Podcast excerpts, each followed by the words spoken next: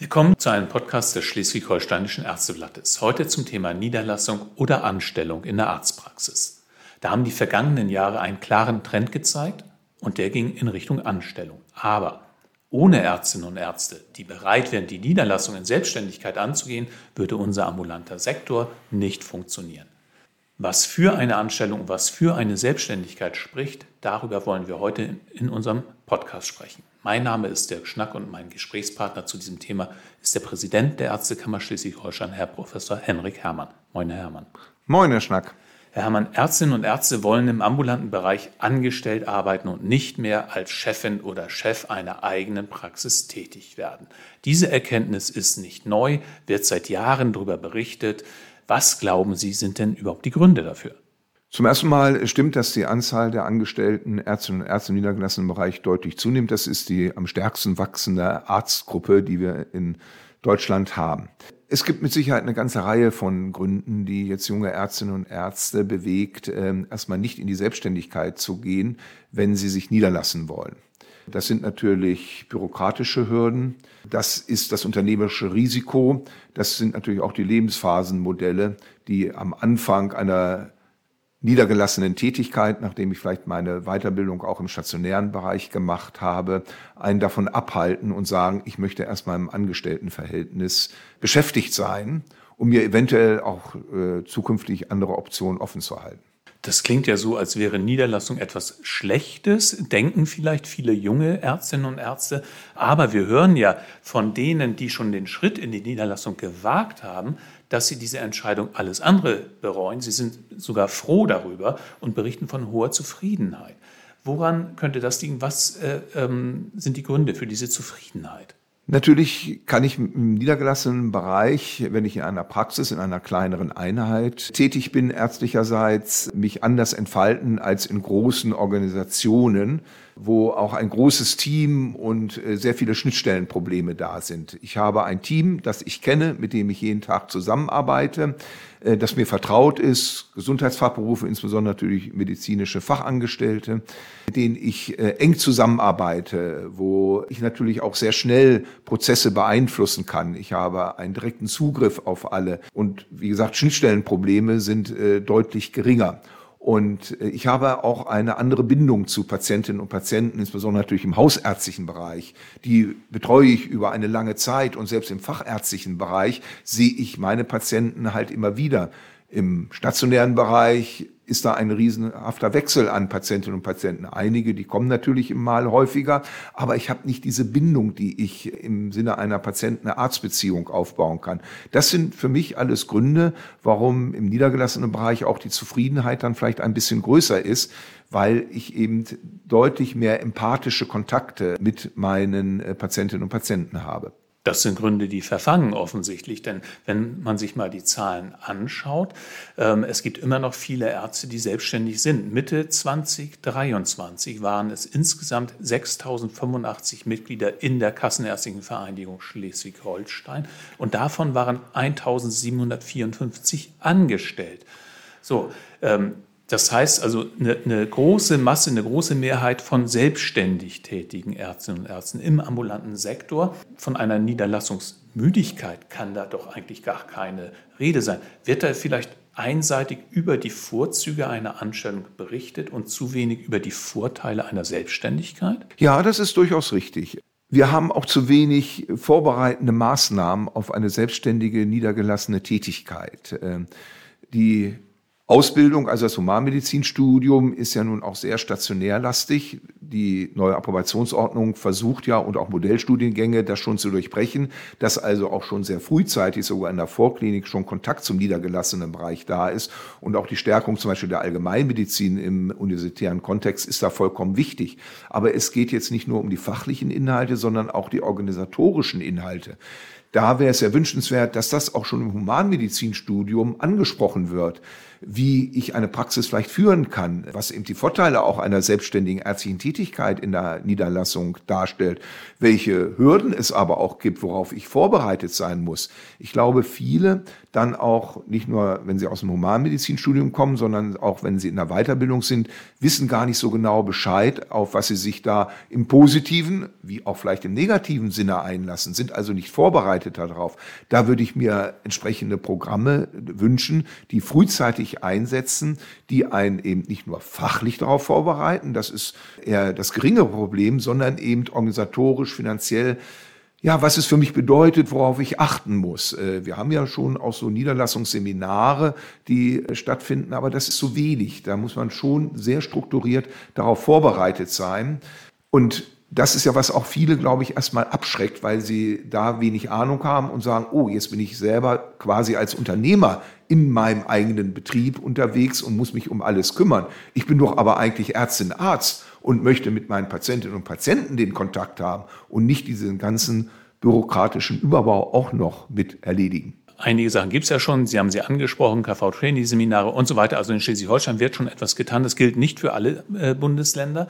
Ähm, und es gibt vor allen Dingen dann ja aber auch immer wieder Punkte, die in der Niederlassung zu Kritik führen. Ähm, man kann also die Niederlassung selbst noch etwas attraktiver machen. Was könnte das sein? Wie können wir die Attraktivität einer Niederlassung erhöhen? Ja. Wir haben sehr viele Regeln und wir haben auch äh, sehr viele Verordnungen und Regeln, die relativ schnell umgesetzt werden und dann auf einen Praxisinhaberin oder Praxisinhaber treffen, der dann wenig Zeit hat, sich darauf vorzubereiten.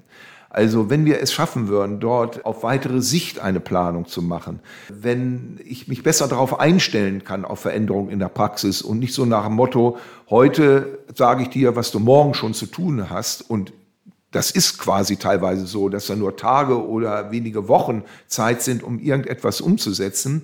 Dann wird es leichter sein. Und wir müssen natürlich auch immer fragen, wie viel von diesen Regeln brauchen wir überhaupt? Ich habe den Eindruck, dass da vieles überreguliert wird. Und das verhindert natürlich sozusagen auch ein gewisses eigenes Unternehmertum, was ich ja auch gerne in einer selbstständig geführten Praxis umsetzen möchte. Ja, es ist äh, schon fast ein Unwort, der Bürokratieabbau.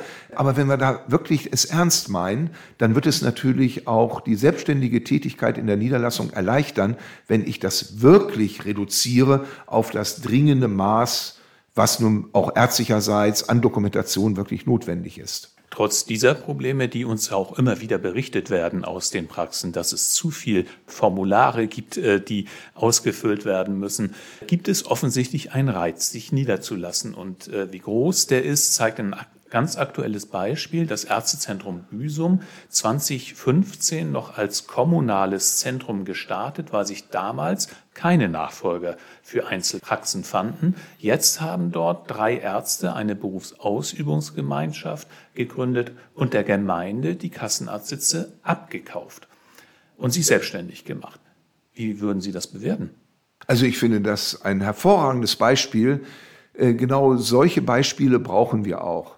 Hier war eine Situation gewesen, wo es eben primär nicht möglich war, eine hausärztliche Versorgung in reiner Selbstständigkeit umzusetzen und deshalb eine Unterstützung von der Gemeinde, aber auch eine Unterstützung hinsichtlich jetzt ja der Abrechnung äh, des administrativen Aufwandes von einer dritten Seite so dass das angestellte Ärztinnen und Ärzte äh, gewesen sind, die wirklich jetzt primär sich um ihre Patientinnen und Patienten kümmern konnten.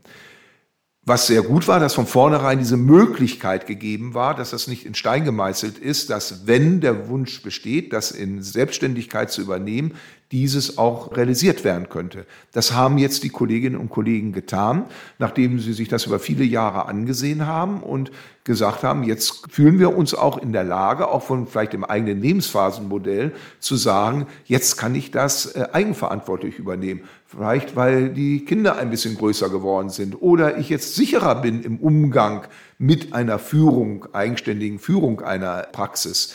Also solche guten Beispiele brauchen wir. Und das zeigt eben auch an, dass das kein festes System ist, sondern durchaus veränderbar ist.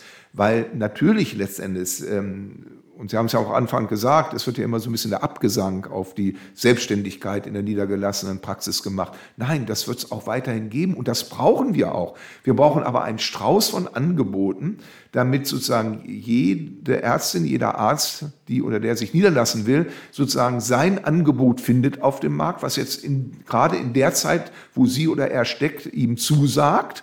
Aber das eben nach einigen Jahren vielleicht andere Rahmenbedingungen sind, wo ich sage, jetzt möchte ich in die Selbstständigkeit, möchte meine eigene Freiheit haben.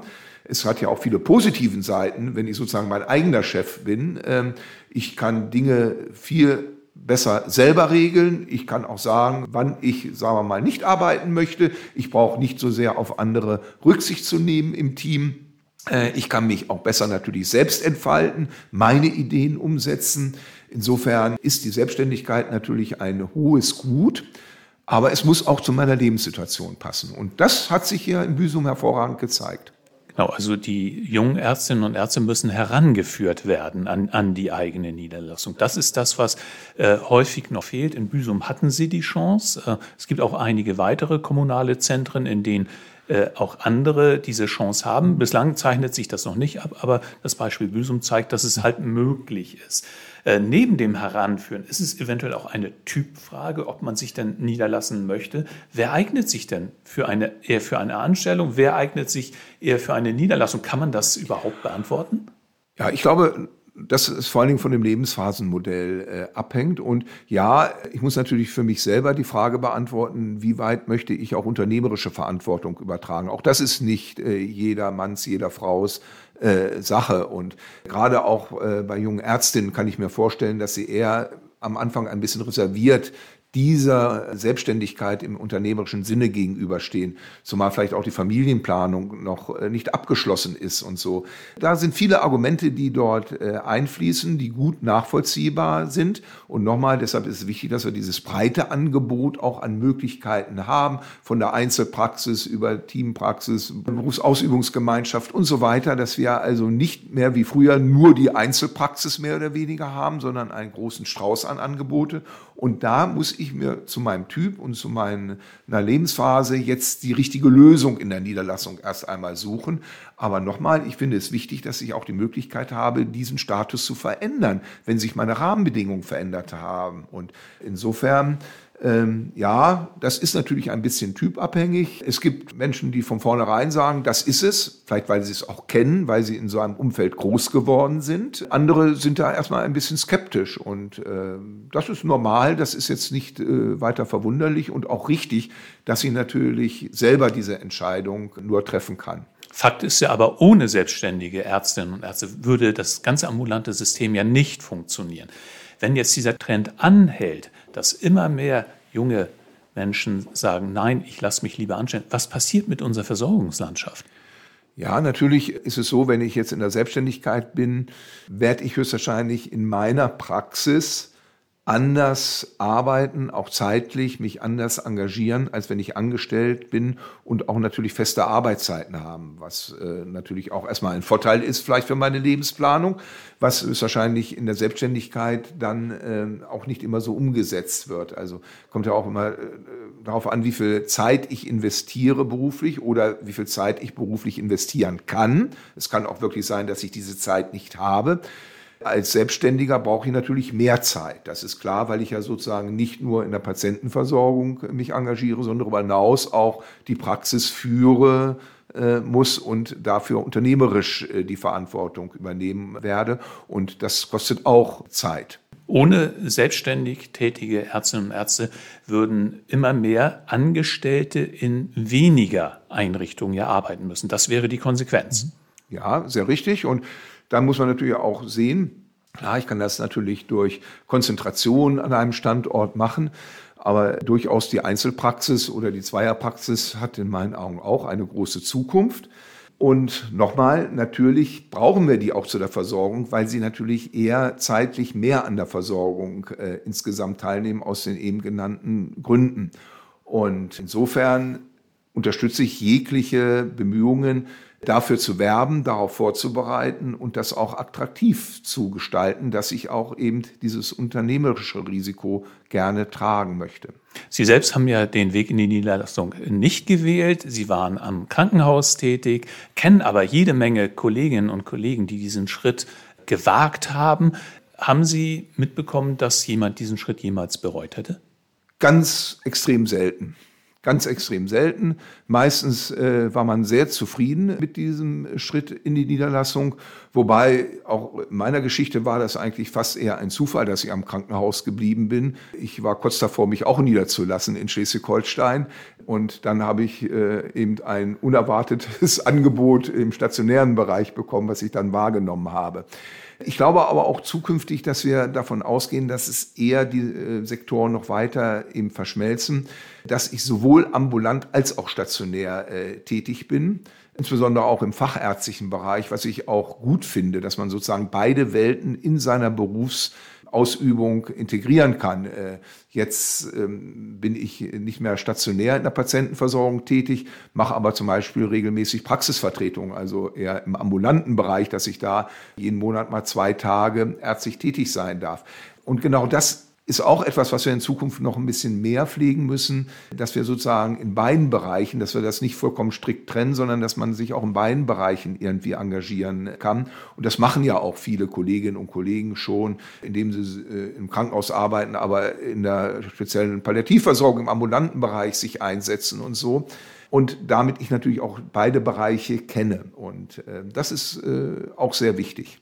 Also aus Ihrer Erfahrung heraus, die eigene Niederlassung hat durchaus Zukunft. Ja, und man sieht ja auch, dass nur sehr wenige dann aus der eigenen Niederlassung oder überhaupt aus der Niederlassung dann wieder komplett rausgehen. Ne? Das sind Einzelfälle, sondern, äh, und die sprachen es ja auch an, eingangs an, die Zufriedenheit ist doch insgesamt, was jetzt die ärztliche Tätigkeit anbelangt, groß im direkten Patientenkontakt. Die Zufriedenheit ist nicht so groß mit den Rahmenbedingungen, eben diesen Regelungen, auch den Einschränkungen, die da sind und so. Da werden wir uns in den nächsten Jahren auch noch weiterentwickeln müssen. Vielen Dank, Professor Herrmann. Vielen Dank, Herr Schnack. Das war ein Podcast des Schleswig-Holsteinischen Ärzteblattes. Vielen Dank fürs Zuhören und bis zum nächsten Mal.